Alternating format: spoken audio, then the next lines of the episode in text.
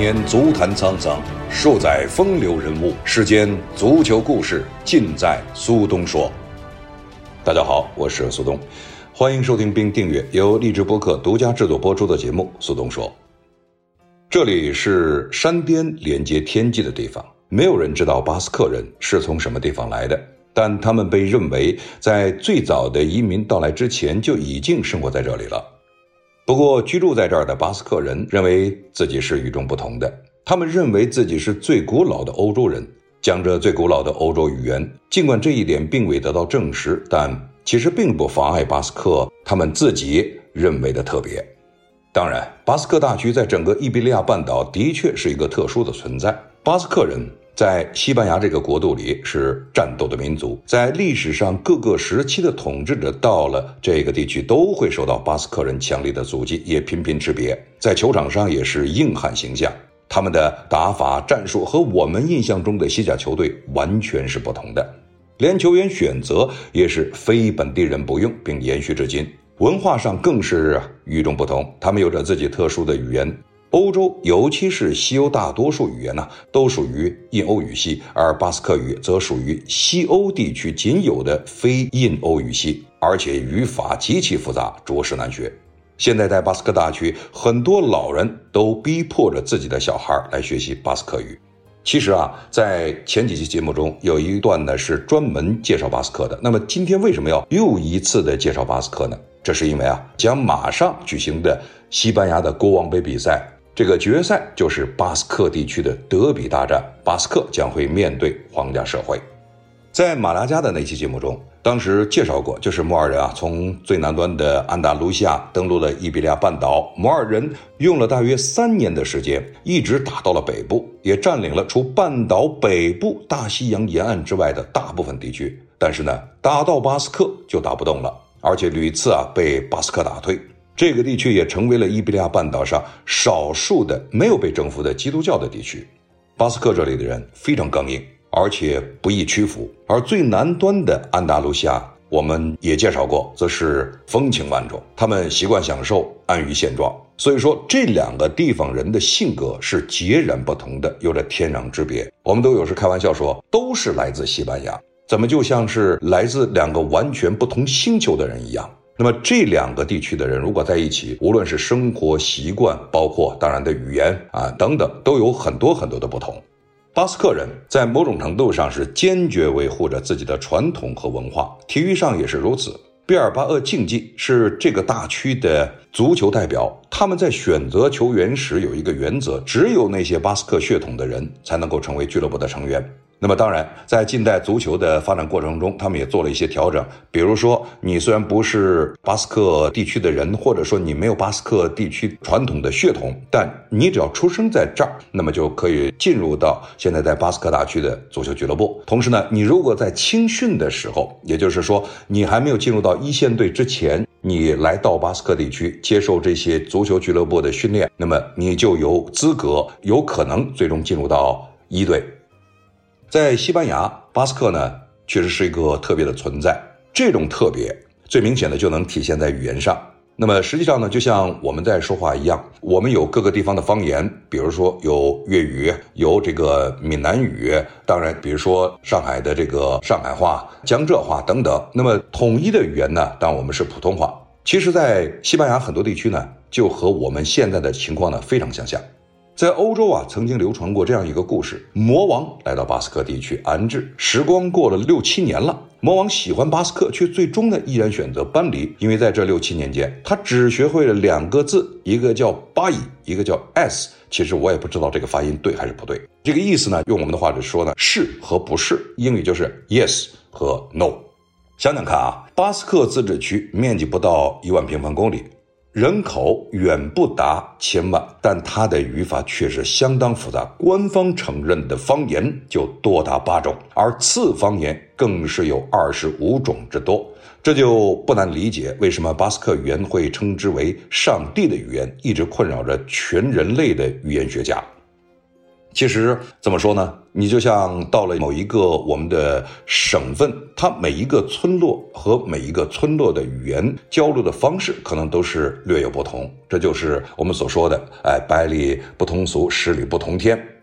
回望西班牙的历史啊，巴斯克人骁勇善战，永不屈服。他们击败过像凯尔特人、日耳曼人、阿拉伯人、罗马人。其实胜利给予了巴斯克天生的荣光和自豪。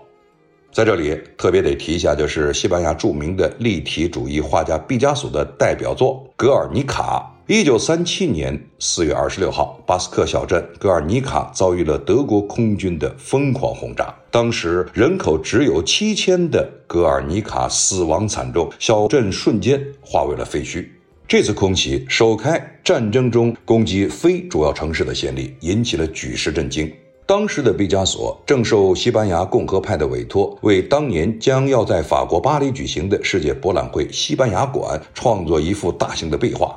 闻此悲痛的毕加索义愤填膺，当即更改作品的主题，创作了大型的油画《格尔尼卡》，色彩仅仅使用了黑白灰三种颜色，烘托阴森恐怖感。图中没有飞机，没有炸弹，却极尽悲剧性色彩。毕加索用隐喻的手法表达自己对战争的抗议和死去人民的哀悼，控诉法西斯令人发指的暴行。格尔尼卡在巴斯克人心目中也是独立和自由的象征，就好像纪录片《格尔尼卡》中所说的那样，橡树是自由与传统的神圣象征，在格尔尼卡却成为永久性的历史创伤。中世纪时，巴斯克各地的人们曾在这里举行会议，并在一棵树下宣誓，争取巴斯克的独立和自由。现在，这棵橡树已经枯死，但树干仍然被保存在原地。而这幅画现在收藏在马德里索菲亚王后国家艺术中心。这就是为什么我们也知道，就是在这个七八十年代，有一个组织叫做埃塔，一直想争取巴斯克的独立、巴斯克的自由，但最终呢，这个是走着走着就走了歪门邪道，成为了一个被认为是邪教组织。而后来呢，也就是经过了多方的斡旋以后，这个组织呢也就宣布解散。虽然如今的西甲联赛、国家德比以及加泰或者马德里德比都会成为球迷关注的焦点，但实际上西甲联赛诞生的首场德比之战就是在毕尔巴鄂竞技以及皇家社会之间展开的。前者更是拥有比巴萨和皇马更为悠久的历史。这三支队伍也是西甲至今还没有降过级的球队。而皇家社会在成立不到一年的时间里，就被西班牙的国王阿方索十三世冠以皇家头衔。两队在如今老死不相往来的火爆气氛之前，其实也曾经有过一段和谐的时光。而反目为仇的原因，则要从巴斯克人开始说起。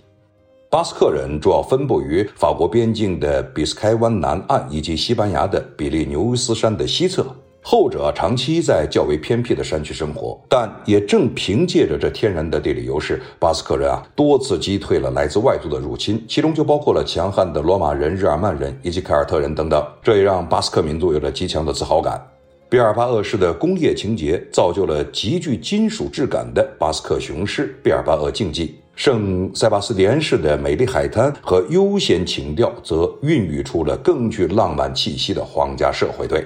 两支球队在对待纯正巴斯克血统的问题上互相攻击，尤其是在1989年皇家社会迁入了爱尔兰人奥尔德里奇之后，毕尔巴鄂球迷攻击对手是彻头彻尾的功利主义，而皇家社会球迷则反唇相讥说毕尔巴鄂人都是死脑筋。两支球队又因为共同的血脉和民族归属感，这样他们手足情深。毕尔巴鄂和皇家社会都是巴斯克的儿子，这是巴斯克著名足球史学家阿兰苏比亚的名言。而在一场国王杯被指责违规使用外援之后。毕尔巴鄂竞技就定下了只使用来自巴斯克地区球员的规则。虽然这并没有写在球队任何的规则章程之中，但这条规定已经成为球队与球迷都坚定去守护的铁律。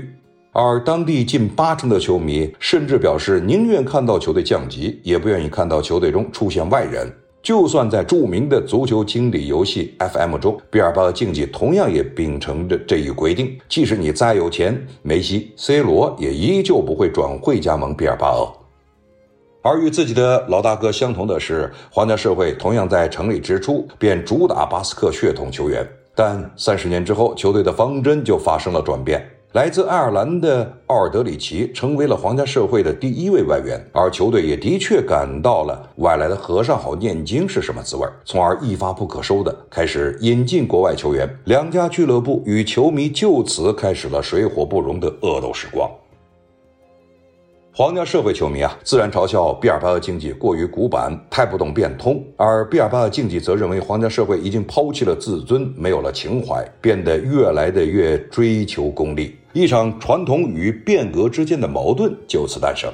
除此之外，两队还曾爆发过抢夺俱乐部旗下专供输送年轻球员学院的事件。而在四年前，皇家社会重点培养的中后卫人才伊涅格·马丁内斯，更是在自己的黄金年龄直接转会毕尔巴鄂竞技，这无疑让本就紧张的两队球迷关系更加的火上浇油。回到比赛本身。皇家社会在回归西甲之后的表现算是稳步提升，而经历财政危机的毕尔巴鄂竞技也终于摆脱降级危险，近两个赛季的表现慢慢稳定。两队在西甲联赛已经合计有过一百四十六次的交手，毕尔巴鄂竞技赢下了其中的五十九场，稍稍占有上风。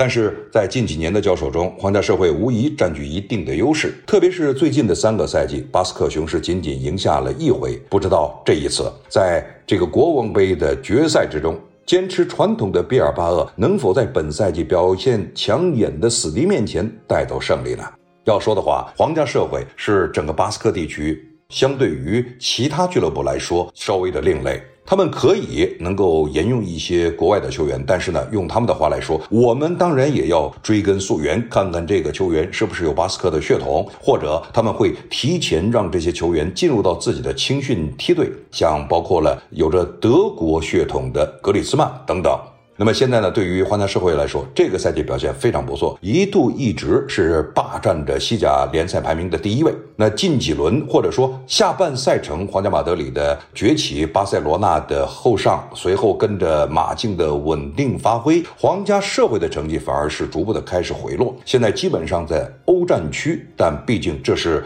这个赛季表现非常好的皇家社会队，让任何球队都不敢轻视。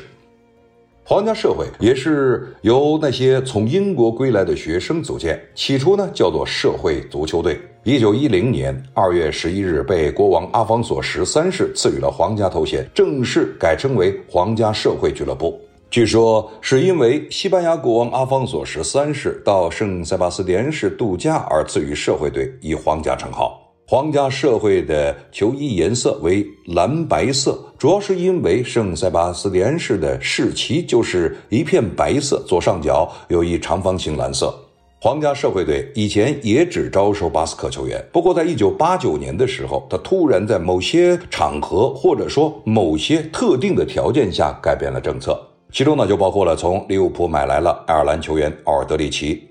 一九三一年六月二十七日，球队更名为多诺斯蒂亚足球俱乐部。此名用了五年之后呢，当时再次的改回了皇家社会俱乐部。皇家社会队呢，一直是西甲中的一支很有力的球队。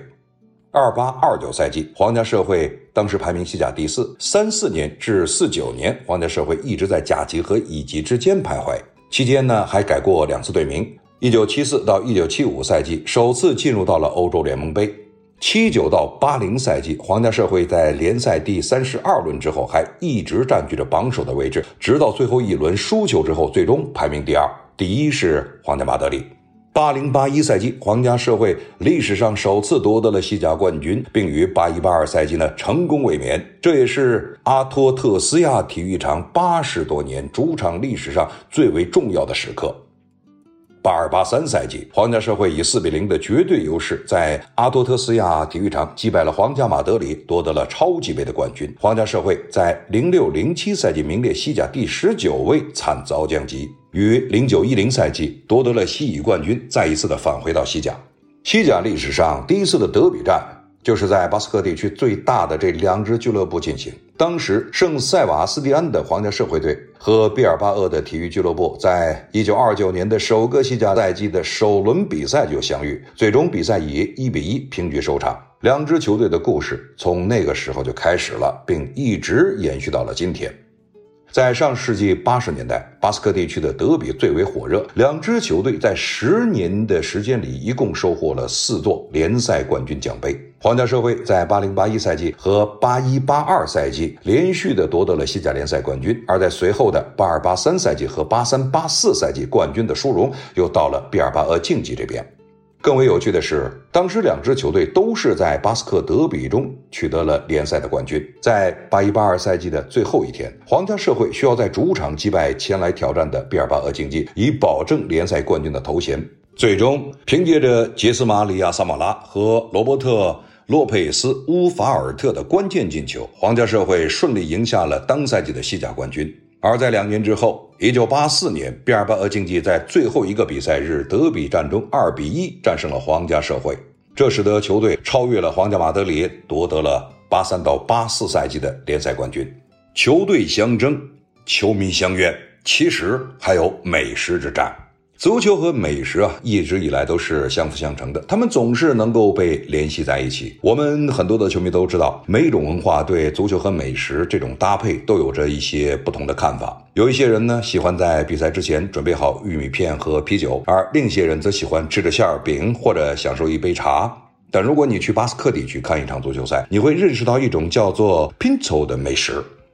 它是用一根像牙签一样的小棍子，把一小块面包。和在面包上铺满的肉、鱼、蔬菜或者奶酪都串起来的食物，通常巴斯克的酒吧会免费提供这种拼走。顾客们在结账离开前可以自行挑选。在拼凑的世界里啊，竞争是非常激烈。巴斯克地区的酒吧老板都会宣称，他们供应的拼凑是最好的。在毕尔巴鄂，球迷们会在赛前几个小时在通往球场的街道上吃喝玩乐，与竞争对手的球迷哎可以嬉笑怒骂进行沟通，营造出当时看起来还比较友好的气氛。相比于一般德比的剑拔弩张，其实说实话呢，巴斯克德比之前一般来说都还算是一派祥和，两队球迷的竞争甚至还没拼手的竞争来得激烈。这是巴斯克地区啊独特的德比氛围。要说的话，就是在无论像毕尔巴鄂竞技还是华南社会，我们都知道，我们现在看的球是从电视屏幕或者电脑前看到的这两支球队的球场上的竞争，而球外的很多的情况呢，作为我们远在万里之外的观众，我们没有办法去体会到。而如果你到了这个比赛现场，你会体会到，就是当球迷一旦进入到球场，那么义无反顾地支持着自己的球队，而与此同时是对于对方的球队，不能说是这个非常的厌恶，但绝对是非常的抵触。但是呢，在球场之外，甚至说在进入到球场的这个安检门之前，他们还是非常祥和。在巴斯克或者说是整个这个大区啊，其他的一些足球俱乐部，当进行巴斯克地区德比的时候，非常有意思。很多球员呢，就是在进入到这个比赛之前，都会告诫自己的家人：你要没事呢，你就在家里看。但很多的人呢，他们家里又分成好几派。有的支持于这个球队，有的是那个球队的球迷。但比赛之前，大家都是非常的心照不宣，不提比赛之事。那么到了比赛的时候呢，大家可能是各奔向自己球迷的所在看台。那回到家里之后呢，如果是赢的一方，好像。在有的时候啊，感觉到非常的心虚，那么觉得我赢了你，我不能说话，我要说话呢，好像我占了你的便宜。那输球的一方呢，是满心的怒火，但是又无法开口。这其实不仅仅是在巴斯克地区的德比战中会发生这样的现象，在很多的大赛中，或者说大的联赛里边，有足够的足球文化传承的地区呢，他们都有这种非常有意思的心理变化。而巴斯克地区，我们也刚才介绍到，这个地区的人，他们的性格非常刚烈，但唯独对于足球，他们是非常有柔情。呃，你别看巴斯克地区的很多球队啊，包括了毕尔巴鄂竞技啊、华南社会等等这些球队，你看起来好像在球场上非常的凶狠，但是呢，对于他们的这个球员，对于这个球员的家属，对于球迷，他们是能尽其所能帮助他们，满足他们。其实呢，也就是正是为了争取啊，要让更多的观众能够进场观赛，皇家社会和毕尔巴鄂竞技，那么将上个赛季的国王杯的决赛推迟到了本赛季。但两队的希望呢，最终还是落空了。马卡报透露，将于四月四号于塞维利亚奥林匹克球场举行的决赛不对外开放。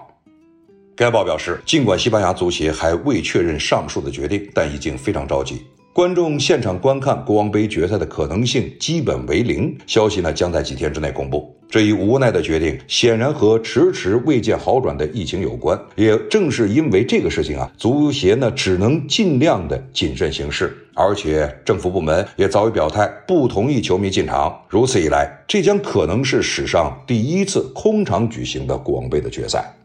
得提一下，就是两个巴斯克地区的球队。这是西班牙最北端的一个地区，他们将会到最南端的安达卢西亚大区，在塞维利亚的主场举行比赛。这其实呢，对于西班牙足协来说，呃，这是用心良苦。刚才就提到，就是安达卢西亚人和巴斯克人这两个地区的。这人们的风格、性格、行事的方式、说话的方式是完全不一样的。那么，为什么把它放在了塞维利亚的这个主场呢？那么，当然，国王杯首先你是一个中立的球场。与此同时呢，其实对于西班牙的足协来说，他们在早一段时间就设计着能不能让一部分球迷最终能够进入到球场。但是，两支来自巴斯克地区的球队进行最后的决赛。别忘了，这是决赛。而对于现在的这两支大多数都是巴斯克地区球迷的人来说，他们当然希望能够进入到球场。那么，这样在疫情影响的情况下，西班牙足协呢，其实呢也是非常非常烧脑筋。我如果把这个球场安排的太靠近巴斯克地区，那么球迷呢会蜂拥而至；如果把它离得太远了，但万一要是这个球场能够在某种程度上的开放，会不会影响真正的上座率？那么后来呢，西班牙足协呢在咨询了有关部门或者他们的政府的呃有关卫生组织以后，就认为还是坚决的不同意让球迷入场。对巴斯克球迷或者说是毕尔巴鄂竞技啊、皇家社会这样的球迷来说呢，似乎显得不太的公平。同时，很多的球迷和巴斯克地区当地的媒体也说，这是我们多少年来希望看到的一场这样巅峰的对决。在联赛，他不可能靠着一场比赛的胜利让你决定一个奖杯，但是杯赛则不同，他这一场比赛将会决定着这个最后的殊荣归于哪支球队。也许对输球的一方是残酷的，但整体上是巴斯克整个大区的荣光。所以，当地的媒体一直在呼吁，就是能不能让更多的球迷来参与这样的比赛。那么，球迷参与嘛，当然就是看球啊。但是呢，现在的情况就是在。不允许球迷入场的情况下，现在有好几种的解决方案。一来就是允许这些球迷呢到某一个固定的大广场，那么在保持合适的社交距离的前提下来观看大屏比赛。但这好像不太行得通。谁敢保证我进了一个球，我丢了一个球，这些球迷呢一激动，或者说是互相拥抱在一起，或者说是互相的是拳脚相加。所以说这一次的巴斯克德比。那么，皇家社会对着毕尔巴鄂竞技的国王杯的决赛，用马卡鲍啊在很早之前就说，这样的德比其实呢是在某种程度上，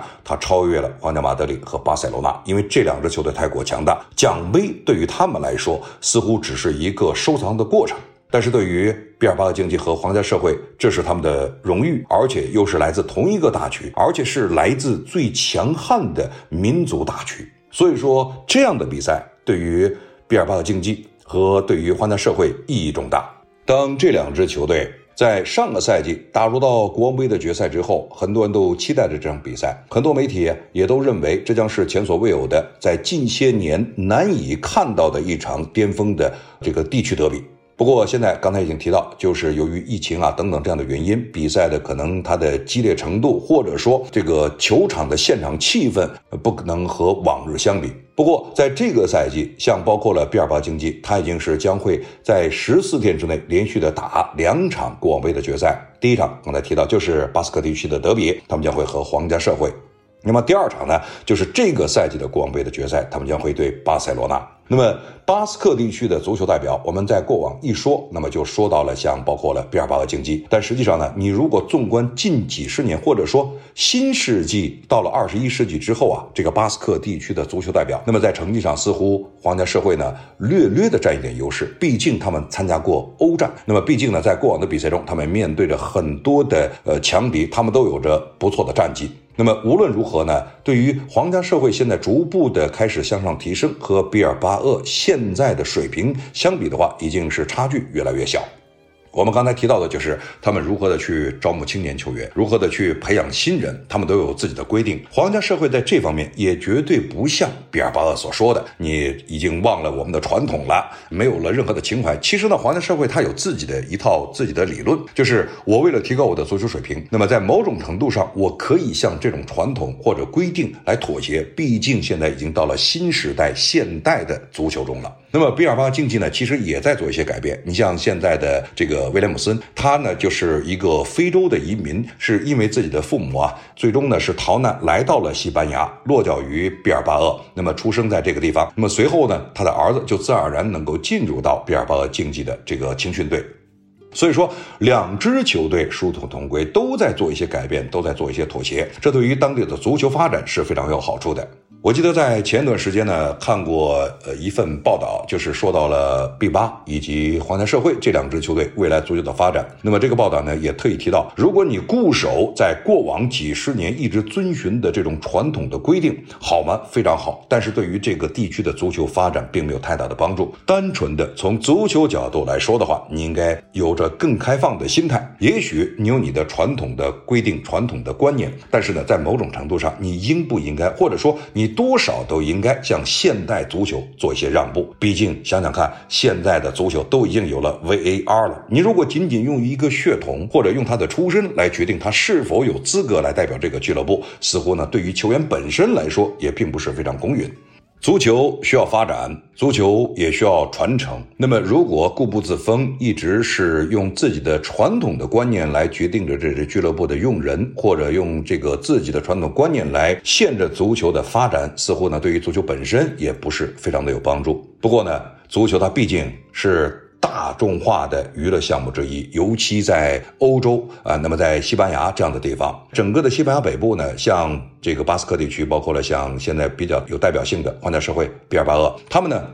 把足球。当成了这个地区或者这个城市的一个象征。那么，毕巴一直都认为我是这个地区的最大的代表。华纳社会呢认为，我虽然可能在过往不如你那么鲜艳，但是呢，我现在的成绩已经开始逐步上升，而且我是在处于圣塞巴斯蒂安这个度假的圣地，全世界的很多的时候，很多人都会在这个地方来关注着这个地方，也关注着这个球队。那么说到了，在今年，也就是即将要举行的，呃，这个国王杯的最后的决赛，皇家社会对于 B 八呢，除了足球之外，人们更关注的就是这场球赛会不会在某种程度上是西班牙整个足坛上对于疫情的一个转折点。这个转折点呢，包括两方面：第一，会不会允许一部分球迷入场；第二，就是。在这场比赛之后，那么会不会在疫情防控方面有进一步的措施？为什么这么说呢？刚才提到了，就是球迷坚决不让入场，但是也别忘了，这西班牙的规定啊，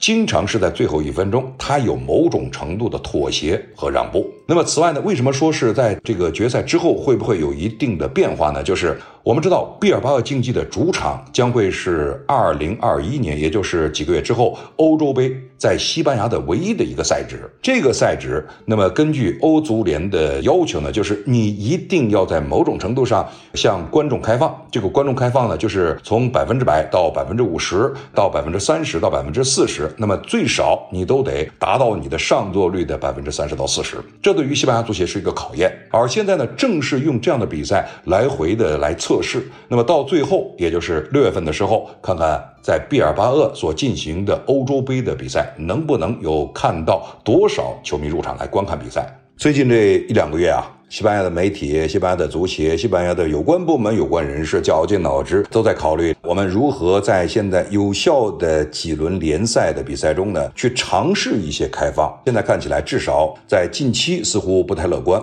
西班牙的很多足球人都认为，你如果尝试开放一点的话，其实呢也并不会什么太大的过错，只是说你一定要做好控制。但是对于现在的 B 八以及华南社会所进行的决赛不开放呢？这个球迷好像有点接受不了，还是刚才说的那句话，很多媒体都认为我们要等，我们要等到最后一分钟，看看西班牙的足协怎么去说，他会不会拿这场比赛作为一个测试，让极少数的观众能够入场来观看比赛。